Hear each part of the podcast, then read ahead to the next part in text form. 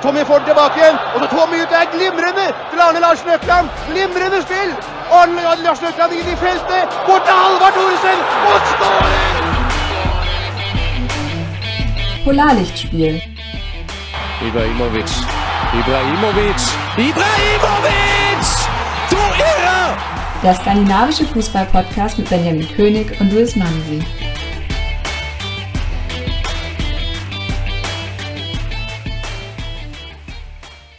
Herzlich willkommen zu einer weiteren EM-Ausgabe von Polarlichtspiel. Mein Name ist Louis und mit mir an der Seite ist wie immer der Benjamin. Hi. Servus, Luis. Ja, und das ist nicht nur eine weitere EM-Ausgabe, sondern auch unsere letzte EM-Ausgabe, denn gestern ist leider Dänemark ausgeschieden. Gegen die Ja. Engländer. Und wie dramatisch in der Verlängerung durch einen Elfmeter letztendlich, über den wir vielleicht auch hier sprechen sollten. Ja, ich hatte ja gestern, als wir darüber diskutiert haben, eine ganz klare Haltung von wegen, da ist die Berührung und den kann man geben und dann schaut man da nicht mehr drüber.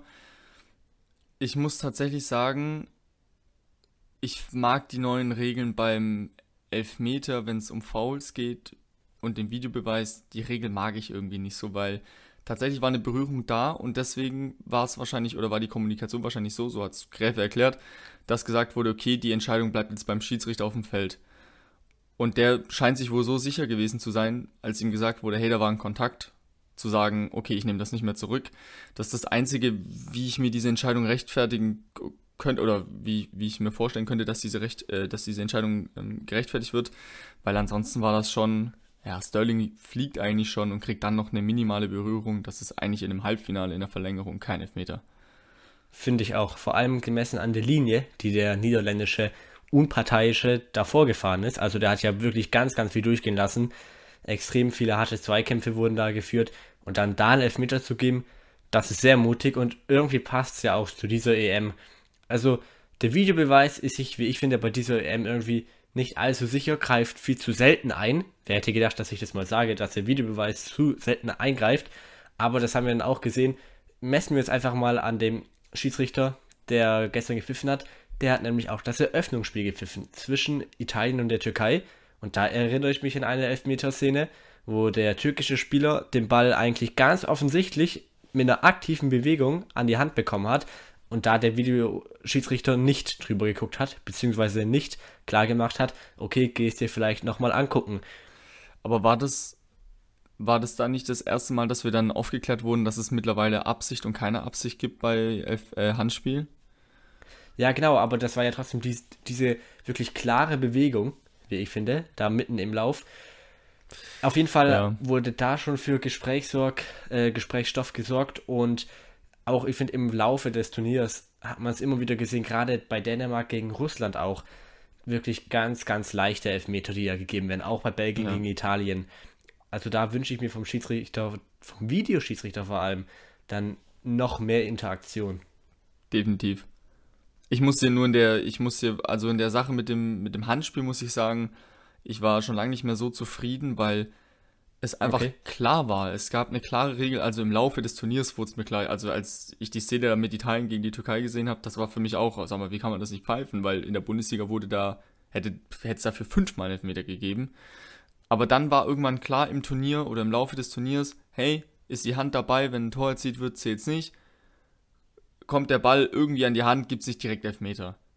Weil Ja, das stimmt. Stützhand, weil natürliche Bewegung, unabsichtlich, zurückgezogen, alles Mögliche. Und ich finde, da hat es die UEFA wirklich hinbekommen, eine klare Linie zu haben. Also es wurde nur ganz selten über Handspiel diskutiert.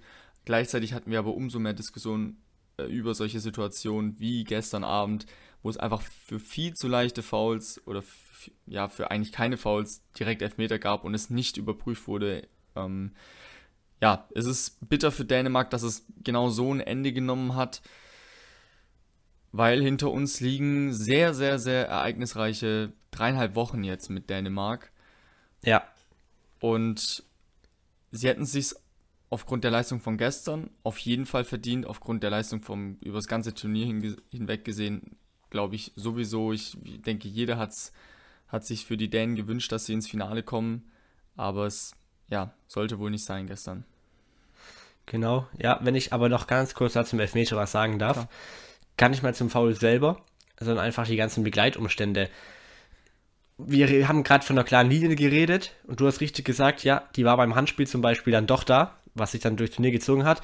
So, gestern war da aber noch, als Sterling überhaupt in den Sprint mhm, gegangen ist, in das Sprintduell, der zweite Ball da. Und ähm, der Schiedsrichter hat zuvor so eine Aktion abgepfiffen, wo ein zweiter Ball wirklich überhaupt nicht gestört hat. Der war da mindestens fünf bis zehn Meter weiter weg und es gab einen Einwurf für Dänemark. Also niemanden hätte der Ball auf gut Deutsch jetzt gejuckt.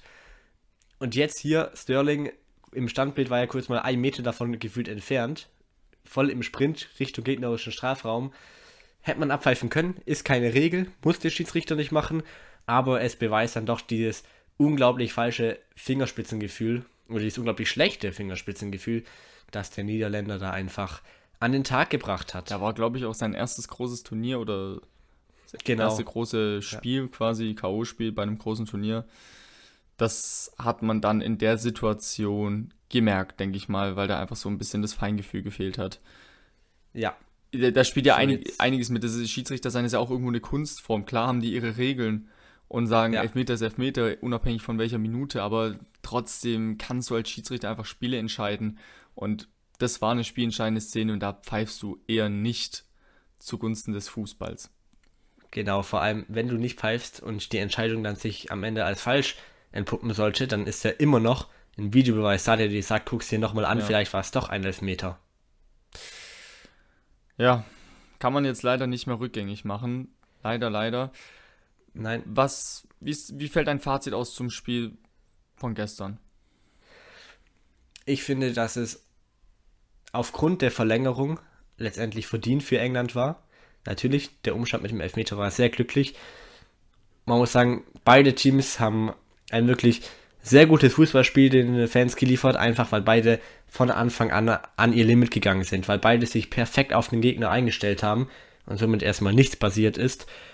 Letztendlich hat man dann aber gesehen, Dänemark hat wirklich so sehr am Limit gespielt, dass dann England sie hinten einschnüren konnte, dass sie quasi immer auf die Kette zulaufen konnten, dass sie die Schwachstellen in der dänischen Verteidigung letztendlich erkannt haben, erkannt haben, dass sie dann wirklich ähm, immer wieder zwischen Außenverteidiger oder Innenverteidiger die Pässe hingespielt haben. Also zwischen Außenverteidiger und Innenverteidiger von den Dänen. Da muss man sagen, das haben die Engländer sehr gut gemacht, haben sie sich zurechtgelegt. Ja, letztendlich bin ich aber auch vom dänischen Spiel begeistert. Also es war ein klarer Plan zu sehen. Man hat gesehen, es war ein klassisches Mittelfeldpressing von Beginn an. Situativ stand man dann höher oder tiefer. Und auch ich finde im Spiel mit dem Ball war es wieder sehr, sehr gut. Ich muss sagen, die, vor allem die Arbeitsaufteilung zwischen Heubier und Delaney hat mir wieder sehr gut gefallen. Also mal stand der eine offensiver, mal der andere. Heubier ja immer dann mit seiner explosiven Art und Weise in der Balleroberung und auch mit Sprints mit dem Ball am Fuß. Delaney immer wieder durch schnelle Pässe, durch kluge Pässe vor allem, Räume neu geschaffen, Konter eingeleitet. Also beide auf ihre eigene Art und Weise. Delaney nicht lang am Ball, aber dafür sehr effektiv. Heubier lang am Ball und auch sehr effektiv. Ja. Nee, du hast das sehr gut analysiert. Genauso hätte ich das jetzt auch ähm, gesehen. Was man halt einfach gemerkt hat, ist auch, Dänemark ging auf dem Zahnfleisch. Das war schon gegen Tschechien, ja. Hat man das gemerkt, okay, pff, lang können die das nicht mehr durchhalten und waren dann ganz froh, dass die 90. Minute war und äh, abgepfiffen wurde. Und jetzt dann auch, als es dann in die Verlängerung ging, dachte ich mir schon so, hm, ob, ob die das überstehen und tatsächlich hätten sie es wahrscheinlich überstanden ohne den Elfmeter. Aber dieses ja. Team ist richtig, richtig platt. Und das nicht nur physisch, sondern auch psychisch, glaube ich. Und ähm, ja, sie können, sie können stolz sein auf das, was sie erreicht haben. Das, das Land ist definitiv stolz auf die Mannschaft. Ich glaube, in Dänemark war schon lange nicht mehr so eine Stimmung. Ja. Unglaublich, die Bilder aus Dänemark. Und auch die Mannschaft, die ja noch sehr jung ist, hat gezeigt, hey, wir stehen nicht ohne Grund da oben in, in der Weltrangliste, auch wenn ich immer wieder sage, das hat nicht so viel Aussagekraft, aber sie stehen da, sie haben ein grandioses Turnier gespielt und garantiert nicht, weil äh, das mit Eriksen vorgefallen ist und das einen Extraschub gegeben hat. Natürlich gibt es nochmal so die Extraprozente, aber Dänemark spielt auch so diesen Fußball Diese, Genau, diese klare Idee, diesen klaren Plan, den Ja. hatten sie auch davor schon. Und die Fußballer, die sie bei sich im Team haben, die können einfach richtig gut Fußball spielen. Und das haben sie jetzt in den letzten sechs Spielen einfach unter Beweis gestellt. Ja, vollkommen, da kann ich dir nur zustimmen. Gerade dieser klare Plan, den Kasper Julmann da eigentlich vom ersten Spiel an verfolgt hat, reagiert auch, finde ich, sehr gut auf Spielsituationen. Wir hatten es schon gegen Tschechien, als er Paulsen gebracht hat und dann wieder diese Dynamik herkam, dass man da eben verhindert hat, dass Tschechien die Dänen einschnüren kann. Ähnliches hatte dann jetzt auch wieder versucht, Kasper Julmann. Man hat gesehen, warum er gewechselt hat. Einfach um im Mittelfeld auch nochmal für Überzahl zu sorgen, kam dann Norga irgendwann rein für Kasper Dolberg. Und dann kam auch Yusuf Paulsen rein, der eben die Bälle festmachen sollte, der eben der richtige Mann eigentlich für diese Spielsituation ist. Bloß, ja, wie gesagt, ich kann dir da nur zustimmen, dann hatte man auch den Eindruck, dass die Dänen platt waren und dass sie dann auf jeden Fall jetzt erhobenen Hauptes wieder nach Hause und dann in den Urlaub reisen können. Ja. Wir müssen noch kurz über das Darmscore-Tor sprechen. Weltklasse. Erstes Wow. Freistoßtor bei dieser Ja. EM im Übrigen.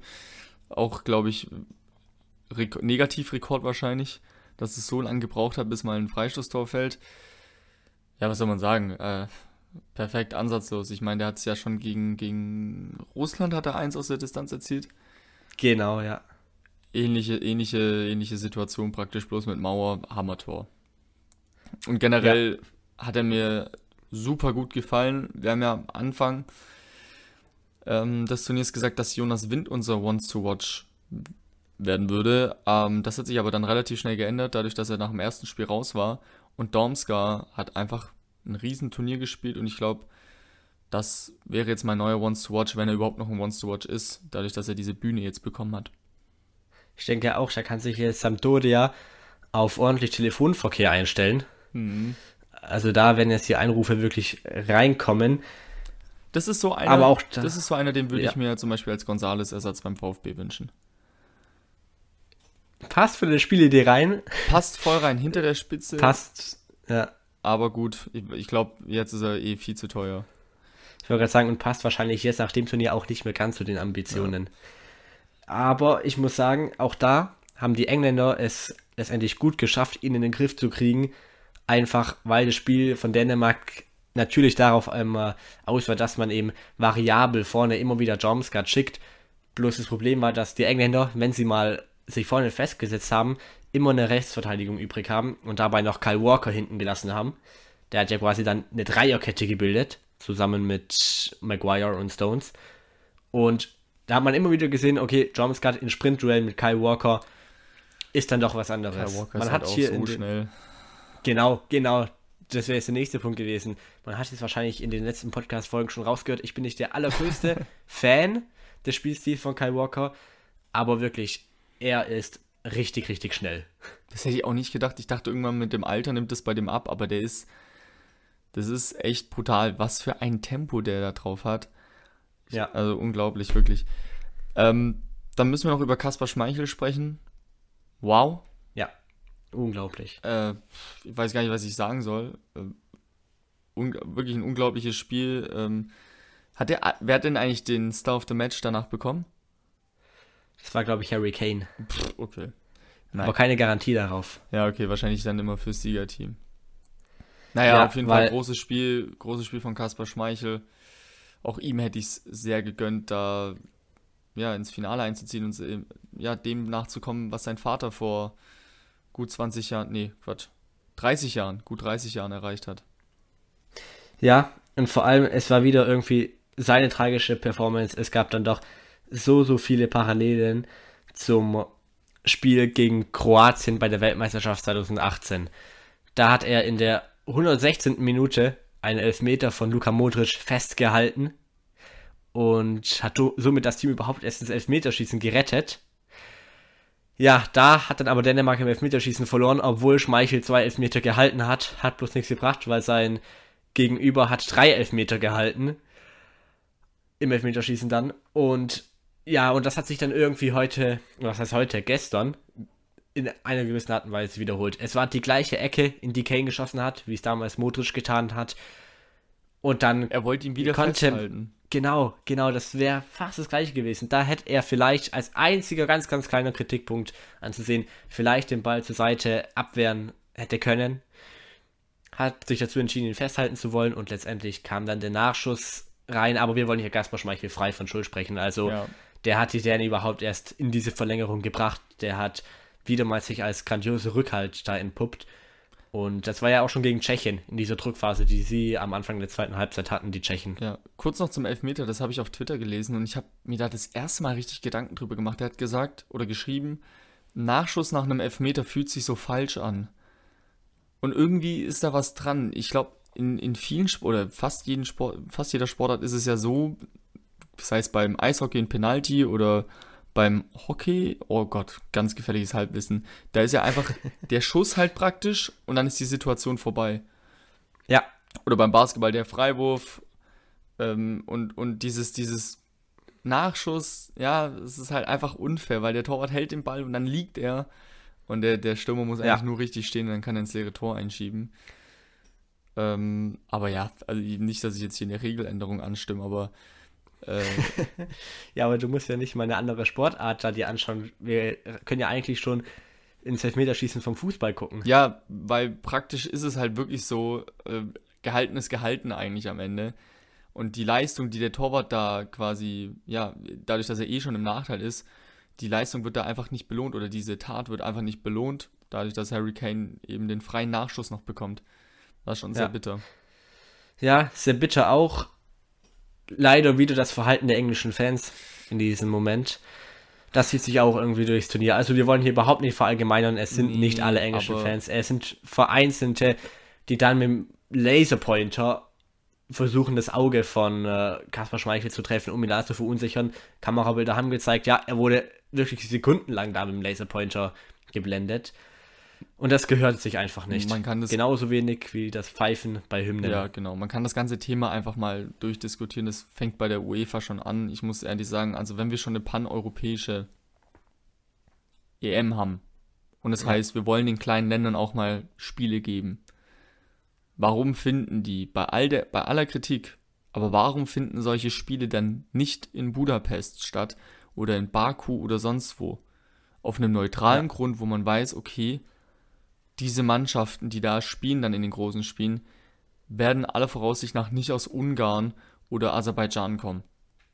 Genau. Warum, Und England hat nur einmal Ja. nicht in Wembley gespielt. warum, warum wird das nicht kommuniziert? Ich meine, klar, wir sind jetzt ein paar Jahre zu spät dran, um sich da, dass wir uns darüber aufregen, aber der Spielplan war ja wirklich so konstruiert.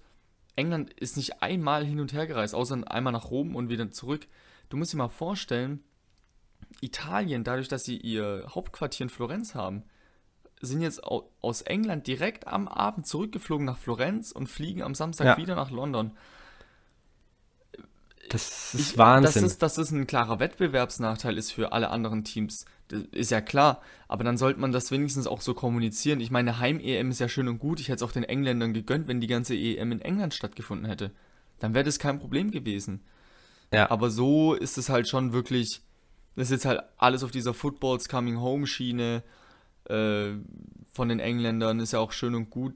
Ich meine, die hatten lange nichts zu feiern. Ich gönn's denen auch total Ja, ja. irgendwo. Ich, ich meine, die haben ein geiles Team und, und haben lange drauf gewartet, aber mich nervt es einfach, dass wir da ja so, so zwei Klassen, ne, nicht zwei Klassen hatten, aber es gibt einfach Teams, die sind durch ganz Europa getingelt.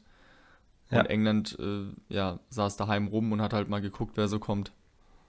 Genau, frag doch mal bei Kroatien nach. Du hast gerade Italien angesprochen, aber Kroatiens Gruppenphase, sie durften aufgrund der Quarantäneregeln nicht ihr Quartier auf der Insel im Vereinigten ja, Königreich da aufziehen. Und dann, was haben sie gemacht? Sie mussten in Wembley spielen, zurück nach Kroatien reisen, in Glasgow spielen, zurück nach Kroatien Absurd. reisen und dann nochmal in Glasgow spielen. Nee, auch, auch die vier Teams, die im Halbfinale standen, waren komischerweise die vier Teams, die alle ihre Heimspiele daheim hatten, äh, alle ihre Spiele daheim hatten in der Gruppenphase.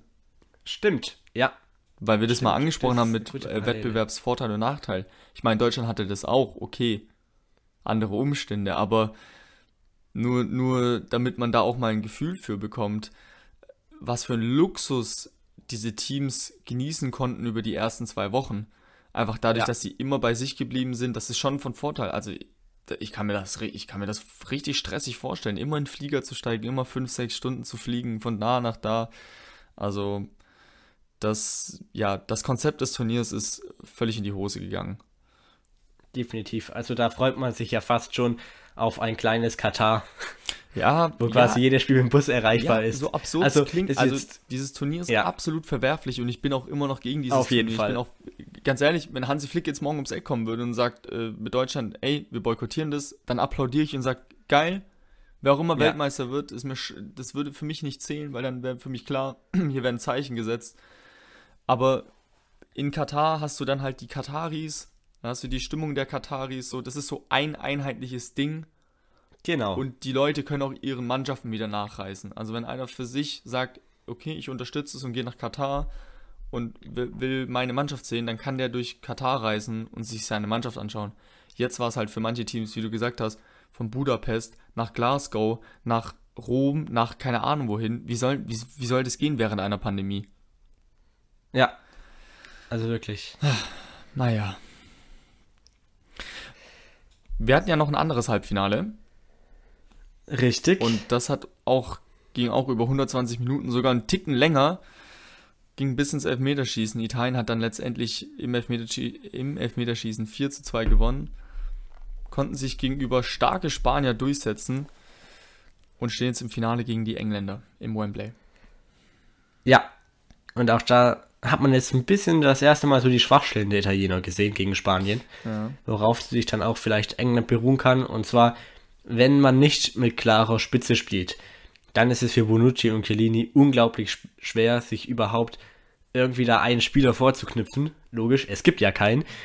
Und dann hat das hat vor allem Daniel Olmo ausgenutzt, der immer wieder die Kette attackiert hat, die Abwehrkette, der immer wieder im Sprint auf sie zugegangen ist, gerade so dieses uneingespielte ähm, Verhältnis da zwischen Chiellini und Emerson ist immer in den Raum zwischen den beiden oder sehr häufig und das ist dann auch Daniel Olmos große Stärke. Ich meine, der hat fünf Jahre bei Zagreb jetzt, glaube ich. Also ich glaube, das sind fünf Jahre. Hat auf jeden Fall da eine Zeit lang gespielt.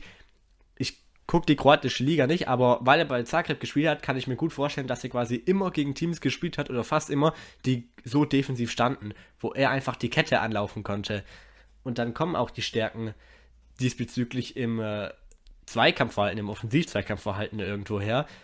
Und das hat er dann perfekt ausgenutzt, bis auf den Abschluss eben. Da war bei Spanien irgendwie Ladehemmung angesagt. Ja.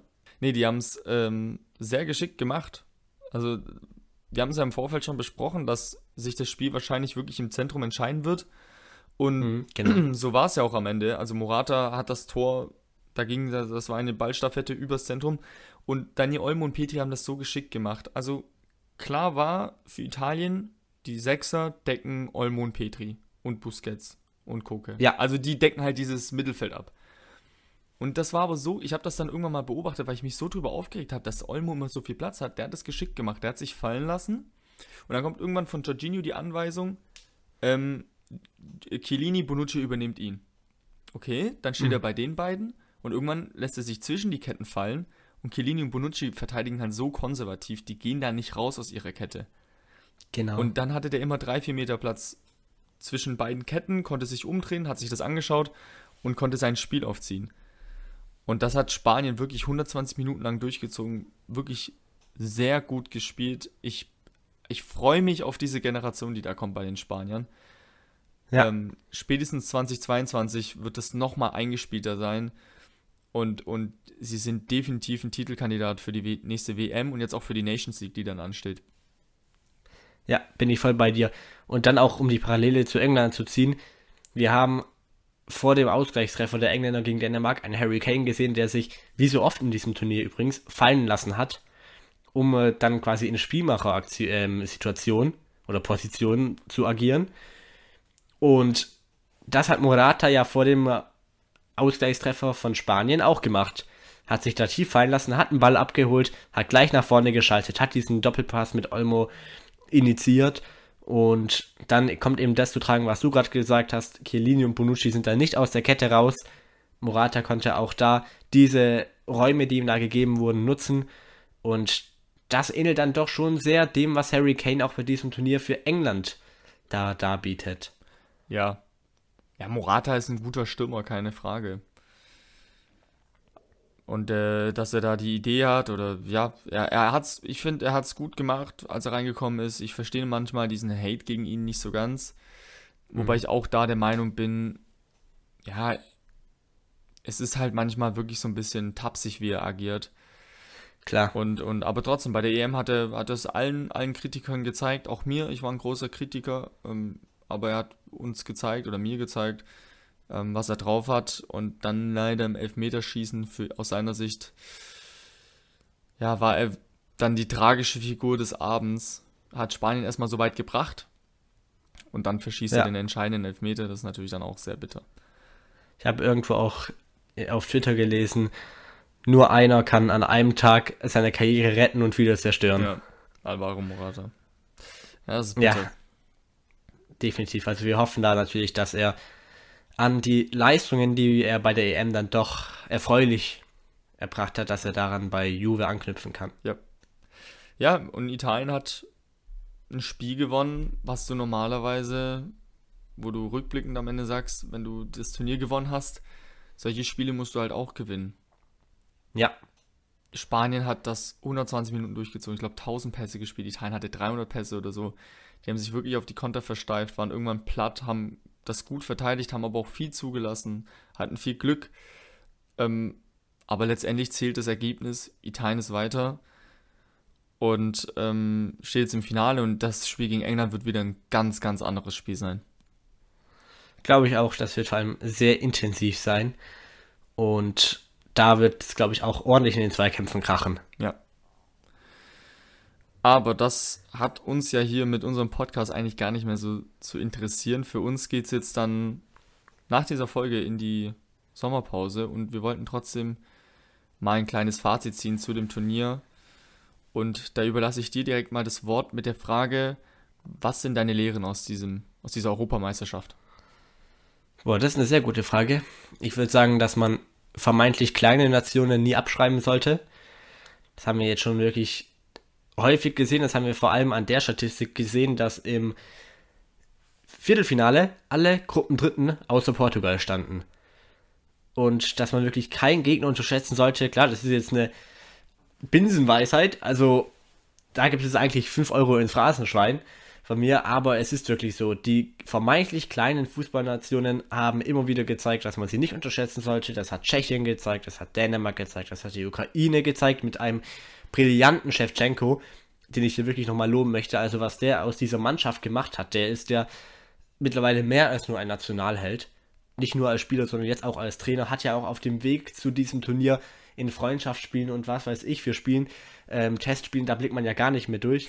ähm, hat da mal gegen England, ich weiß nicht, ob gewonnen oder unentschieden. Gleiches gegen Portugal und Spanien. Also ein Spiel hatte da auf jeden Fall unentschieden gespielt. Ich glaube, zwei gewonnen. Auf jeden Fall wirklich ein tolles Turnier von äh, seiner Ukraine und auch Österreich. Klar, sie hatten eine vermeintlich leichte Gruppe, wenn wir Holland mal jetzt ähm, da wegziehen, aber auch sie haben sich tapfer geschlagen. Also es ist auch irgendwie das Turnier der Außenseiter gewesen, auch wenn wir letztendlich England gegen Italien im Halbfinale haben. Ja, das ist auch meine Lehre. Ich, ich sag mal so, es gibt spätestens seit diesem Turnier keine kleinen Nationen mehr. Das ist Ja. mir dann aufgefallen, als ich mir mal den Schweizer Kader angeschaut habe. Dann habe ich mich versucht daran zu erinnern, wie das mal 2008, 2010 so war. Und da waren die Schweizer Spieler, kamen halt alle aus der Schweizer Liga. Ausnahmslos. Ein paar kamen aus der Bundesliga, okay. Jetzt mittlerweile bei den ganzen kleinen Nationen, in Anführungszeichen, die spielen alle in den europäischen Top-Ligen. Die Ja. findest du überall verteilt. Sei es bei Dänemark, sei es bei der Schweiz. Gerade die Teams, die jetzt äh, weit gekommen sind bei dem Turnier. Ähm, das, oder die, die Schweden sind ja auch überall in Europa verteilt. Also, Ja, wobei die natürlich auch hier ein paar ihre, ihre, ihre Lokalmatadoren haben. Aber ich meine nur, es gibt keine kleinen Nationen mehr. Jeder kann jeden Ja. schlagen. Ähm, und das ist mega geil. Also definitiv. muss ich sagen, das, das macht, macht einiges aus, dass sich der Fußball so dahin entwickelt hat, dass es mittlerweile überall professionelle Strukturen gibt. Das macht schon was aus bei einem Turnier. Ja, da bin ich voll bei dir. Ja, bei Schweden muss ich sagen, da, da weiß ich nicht, wie das wirklich sich da in Zukunft weiterentwickeln soll. Klar, wir haben Forsberg, wir haben Isaac, der übrigens bei Real Sociedad in San Sebastian verlängert hat. Mhm, ja. Bis 2025, Ähm, oder? 26, sogar, wenn 26 ich sogar, ja. das richtig gelesen habe. Ja, auf jeden Fall langfristig. Und doch hat Schweden, wir haben das in unserer Vorschaufolge angesprochen, vielleicht noch Defizite, was einfach sichtbar wird, wo man dann sieht, dass einige Spieler bei Krasnodar spielen. Dass dann eben auch noch Spieler aus Schwedens Liga dabei sind. Klar, ich will die hier gar nicht, ähm, gar nicht, ich will hier gar nicht auffordern, dass sie nicht in der Nationalmannschaft spielen sollen. Gerade Sebastian Larsson, unglaublich wichtig, der Spieler von AIK und Kapitän für das schwedische Spiel. Ähm, ja, ich hoffe einfach, dass sie eben den anderen Spielern, wie du es gerade perfekt gesagt hast, folgen von kleineren Nationen, vermeintlich kleineren Nationen und früher den Schritt ins Ausland wagen. Ja, Schweden ist irgendwie jedes Mal das Gleiche. Sie haben ein sehr altes Team und dann heißt jetzt muss mal der Umbruch kommen. Und dann geht es irgendwie so weiter. Ich, also aus Schweden werde ich nicht so wirklich schlau, muss ich ja ehrlich sagen. Auch nicht nach dem Turnier, was, was da die Idee ist, was der Plan ist, in welche Richtung das geht. Ich meine, bei Dänemark sieht man es ganz klar, junge Spieler, Ja. entwicklungsfähige Spieler mit einem klaren Spielplan und dann eben auch auf dem Feld denen die Freiheiten geben, zu geben, Fußball zu spielen. Da ist Genau. Schweden, ja, eine, geht da in eine ganz andere Richtung. Und äh, ich, ich bin ehrlich, ich weiß es nicht. Ich, keine Ahnung.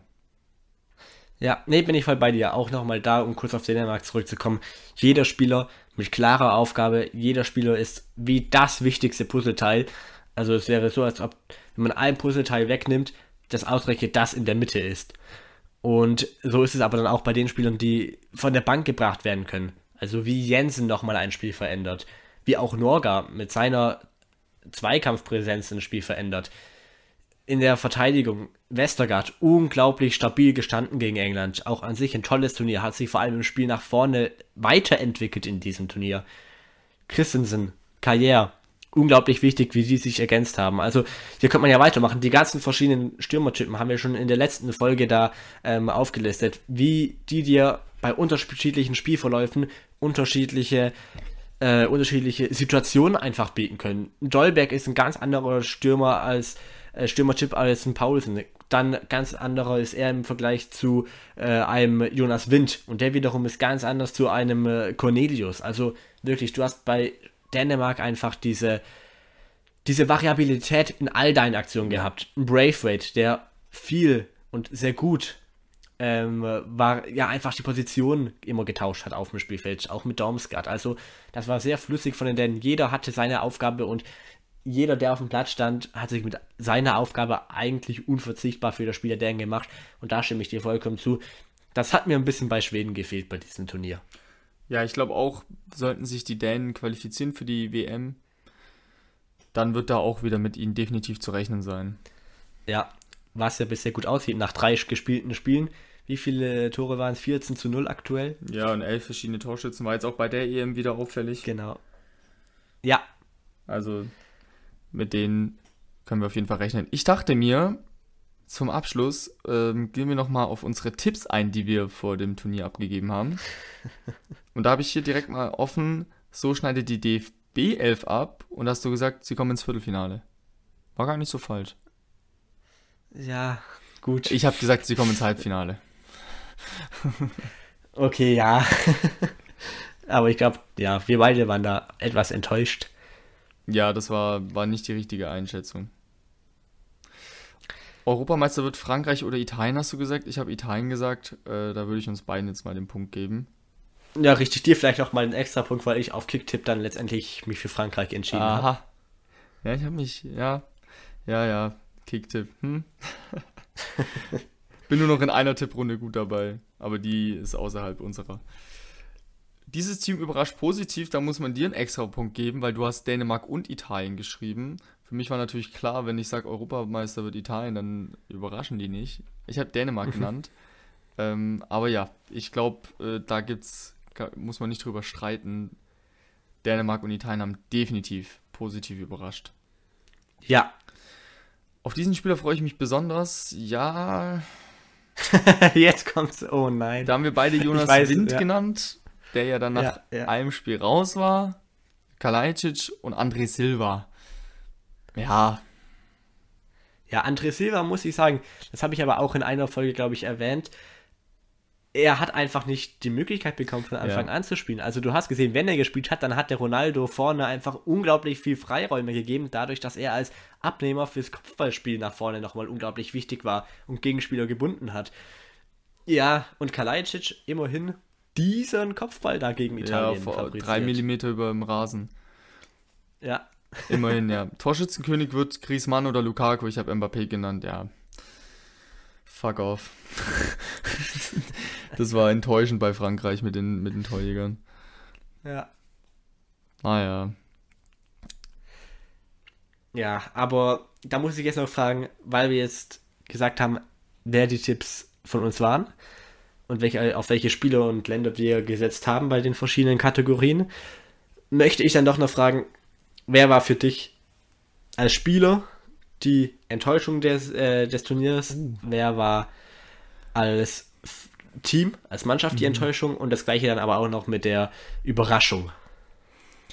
Also ich, ich fände es wirklich, eigentlich jeder würde jetzt sofort Kian Mbappé sagen. Aber ich glaube, das ist nicht fair, ihn jetzt hier als die Enttäuschung des Turniers zu nennen, weil er noch so jung ist und schon so viel erreicht hat. Ja, Mm, Da würde ich, glaube ich, eher jemand aus der deutschen Nationalmannschaft nehmen. okay. Oh. Ja, oder wenn ich jetzt irgendjemand vergesse. Es muss auf jeden Fall jemand von einem Top-Team sein. Definitiv. Doch, ich glaube, ich glaube, ich bin von Thomas Müller enttäuscht. Weißt du was? Das gehe ich sogar mit. Ich bin enttäuscht in der Hinsicht, weil ich ich hatte das Gefühl, ich wurde wieder bestätigt, weil alle loben ja Thomas Müller immer, wie er bei Bayern spricht, wie er vorangeht, wie er die Mannschaft führt. Radio Müller wird, wurde ja dann scherzhaft genannt während Corona, weil er die ganze Zeit labert. Und ich habe dann immer das Gefühl gehabt, ja, bei Bayern ist es wirklich so und auch schon seit Jahren so und seitdem er spielt. Aber bei der deutschen Nationalmannschaft versteckt er sich einfach irgendwie. Und das Gefühl hatte ich auch wieder bei, bei dieser EM. Er war halt auf dem Feld, er war anwesend, aber so als derjenige, der vorangeht, habe ich ihn nicht wahrgenommen. Vielleicht hat, hat ihm da die Kapitänsbinde gefehlt, dass ich sage, er geht voran. Vielleicht war, war, hat er die ganze Zeit auf dem Spielfeld gelabert und hat seine Mannschaft gut geführt. Ich habe keine Ahnung, aber irgendwie war das nicht, ja, nee, nicht das, was wir alle erwartet haben. Und tragischerweise ist es halt dann wirklich so, die zwei Spieler, die zurückkommen, ja, Hummels schießt das Eigentor, Müller vergibt die entscheidende Möglichkeit und Löw tritt ab. Irgendwie passt es alles, Ja. passt es alles ineinander. Das stimmt leider. Und auch, ja, ich meine, es ist auch immer hart und wirklich gemein. Klar, das ist jetzt auch vielleicht nicht ganz die feine Klinge, hier jetzt von großen Enttäuschungen Ja. sprechen. Aber halt einfach, was uns persönlich so enttäuscht wo wir uns einfach mehr erwartet hätten vielleicht. Und da stimme ich dir wirklich bei allem zu. Und dann noch vielleicht als Zusatz, dann fand ich es auch etwas schwach, dass Thomas Müller dann nach dem Turnier, nach dem Ausscheiden Löw kritisiert hat, wenn man sich denkt, okay, weil ich weiß nicht, was im äh, Camp der deutschen Nationalmannschaft dann abgelaufen ist. Ich weiß nicht, wie intensiv die sich unterhalten haben. Aber dass der Müller sagt, dass der Plan ein falscher ist und dann beim Turnier eben ist, vor allem als Kommunikator, komisch. Ja. Enttäuschung, enttäu- enttäuschendes Team, definitiv Frankreich, nicht nur auf dem Platz, sondern neben dem Platz. Was da jetzt alles rausgekommen ist, katastrophal. Giroud und Mbappé hatten vor dem Turnier irgendwie einen Clinch. Dann jetzt Dembélé und Griezmann mit ihren rassistischen Äußerungen gegenüber Mitarbeitern im Hotel. Ja gut, das war 2019 aber schon. War das jetzt 2019? Ja, das war damals im Rahmen einer Um Barcelona Gottes Willen. ähm, Tour. Ja, bin ich falsch informiert, aber ich meine allein, dass das jetzt rauskommt. Ja, Äh, ja, dann der ja. Streit mit den Rabios und Mbappés auf der Tribüne. Wahnsinn. äh, auf dem Feld äh, Pogba mit seinen acht Jubeln, aber dann halt nicht mal mehr ein 3-1 über die Zeit bringen. Das ist alles in allem Ja. eine riesengroße Enttäuschung gewesen des Weltmeisters und ja, letzten Finalisten der Europameisterschaft. Ja, nee, sehr gut vertretbar. Ich komme dann wieder auf die Türken zu sprechen, Okay, ja. von denen, ich glaube, alle sich viel erwartet haben, die nicht wirklich mehr Geheimfavorit waren, sondern irgendwie bei allen auf dem Zettel waren. Also ich hatte das Gefühl, das war ja fast schon wie Belgien 2014. Also die, Ans die Ansprüche an sich selber einfach. Und die Ansprüche der medialen Umwelt, gut. Ich meine, die Belgier, die haben es wenigstens bis in die K.O.-Phase geschafft, wo sie dann, ich meine, an Argentinien gescheitert sind, oder? Boah, das ist jetzt schon lange her. Vor allem Italien ist da früh rausgeflogen, da hat mich das ja dann natürlich dann nicht mehr so interessiert. Übrigens damals in der Gruppe mit England. Mhm. Aber gewonnen. Richtig. Für beide hieß es danach Arrivederci und Bye Bye. Stimmt, da sind ja Costa Rica und Uruguay weitergekommen. Genau. Ach, katastrophal. Genau. ey. Nee, aber auf jeden Fall, die Türkei ist dann weiterhin für mich die Mannschaftsenttäuschung, auch wenn ich natürlich bei Frankreich dir nicht widersprechen kann. Ja. Dann aber, wer hat dir besonders gut gefallen, spielerisch, wo du vor dem Turnier gedacht hast, okay, Boah. den hatte ich jetzt nicht wirklich auf dem Schirm. Nehmen wir mal einfach Dänemark jetzt da raus aus dem Ja, ja. Topf. Einfach weil ich glaube, wir da so viele Spieler nennen können. Du hast in dieser Folge schon Dormskat angesprochen, der jetzt dein Ones to Watch ist quasi. Oh, da gibt es so viele. Also viele würden jetzt wahrscheinlich Petri sagen, weil sie den nicht auf dem Zettel hatten, aber dadurch, dass wir für Barca-Welt schreiben, war uns ist natürlich klar, dass der spätestens nach ein, zwei Spielen wirklich reinkommen wird. Das ist das. Ja. Petri würde ich dann quasi als den ja, besten jungen Spieler nennen des Turniers.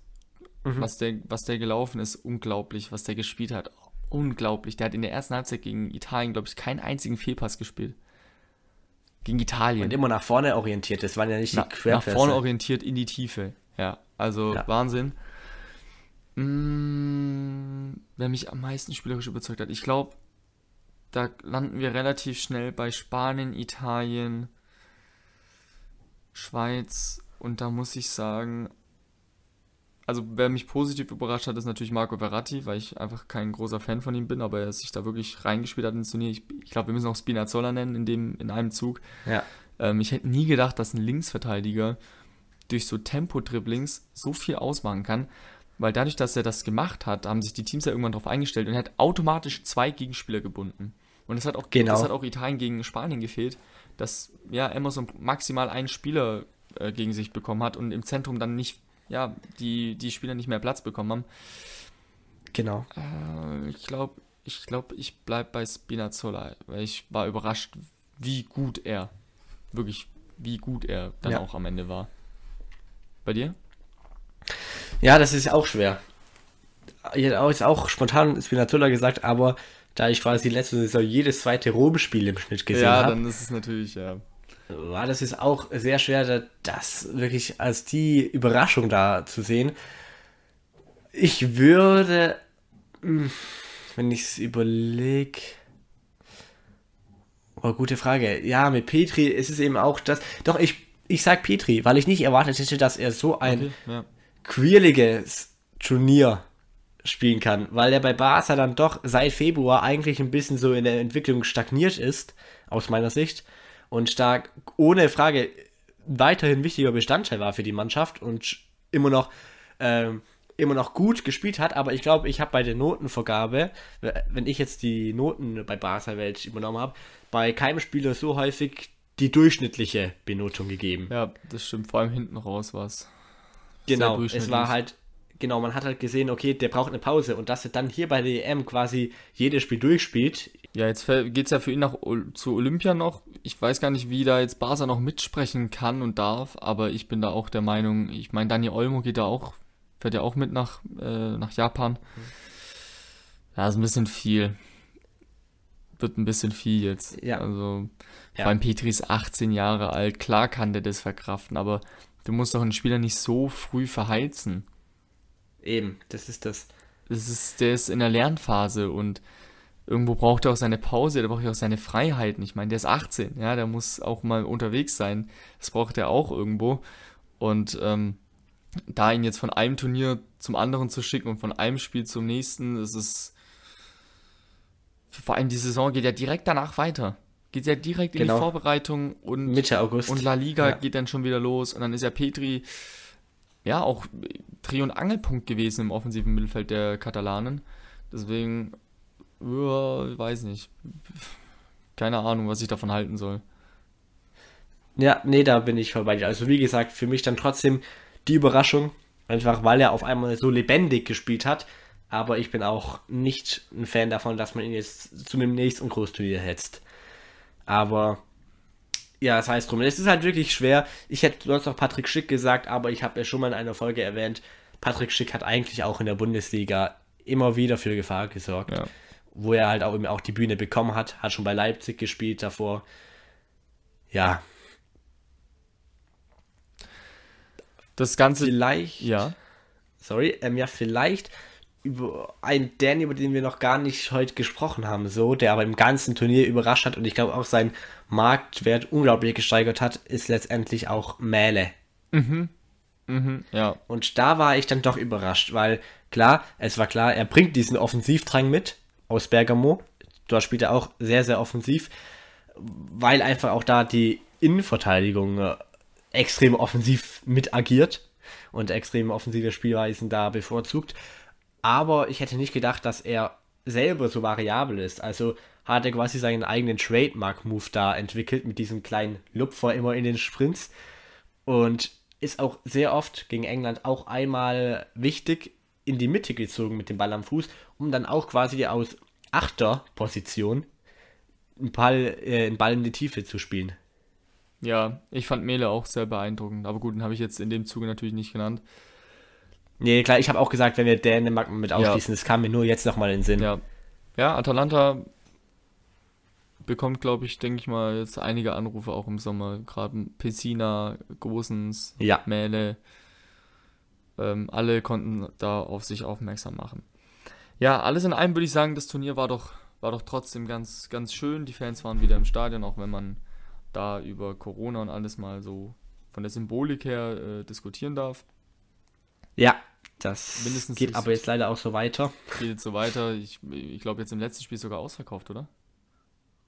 Oh, gute Frage. Auf jeden, Auf jeden Fall, Fall. 60.000 mindestens Ja, sind mit eingeplant bei, keine Ahnung, wie viel tausend Neuinfektionen. Okay. Alles klar, wenn England meint, ne? Ähm, naja. Sei es drum. Wir haben fertig.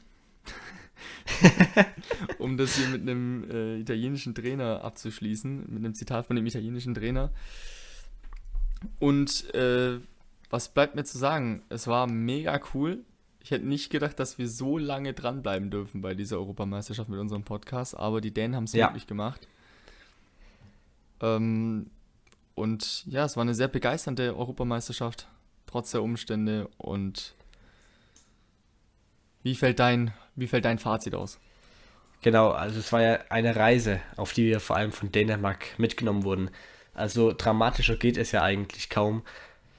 Überhaupt, wie das Turnier gestartet wurde, diese schrecklichen Begleitumstände, dann wie sie mit zwei Niederlagen aus den ersten beiden Spielen doch noch als Gruppenzweiter weiterkommen letztendlich, wie sie sich dann bis ins, Viert- äh, bis ins Halbfinale vorkämpfen.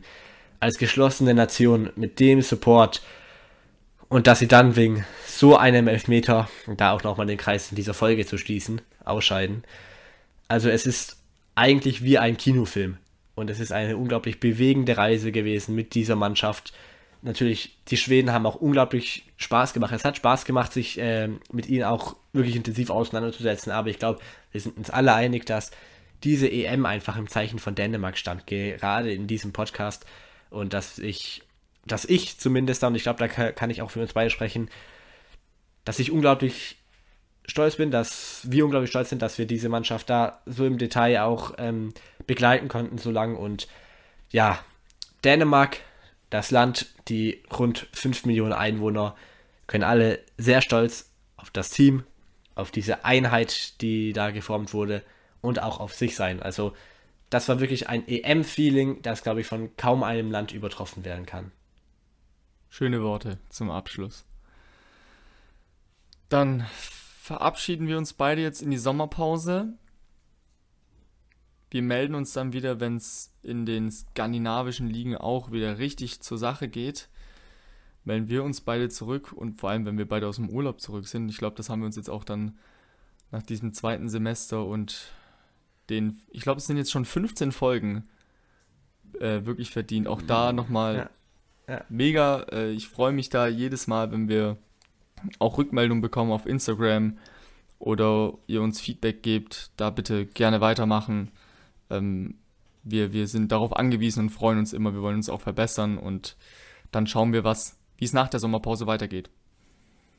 Ja, auch da schließe ich mich an. Vielen Dank da für jede einzelne Nachricht, für jeden einzelnen Hörer und wir hoffen natürlich, dass ihr dann auch nach der Sommerpause bei uns einschaltet. Und bis dahin, keine schöne Fußballwoche, sondern genießt die Zeit, genießt den Sommer und wir hören uns dann wieder. Macht's gut. Bis dann.